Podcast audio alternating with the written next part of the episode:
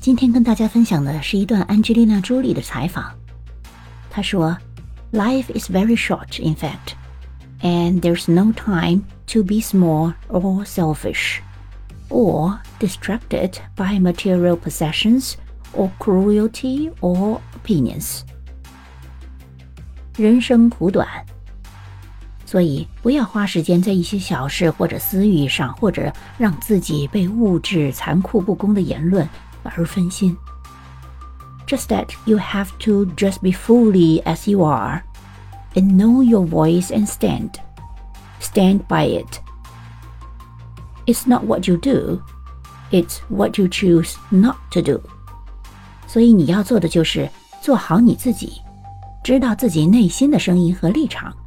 并坚持下去。重要的不是你做什么，而是你选择不做什么。 你学会了吗？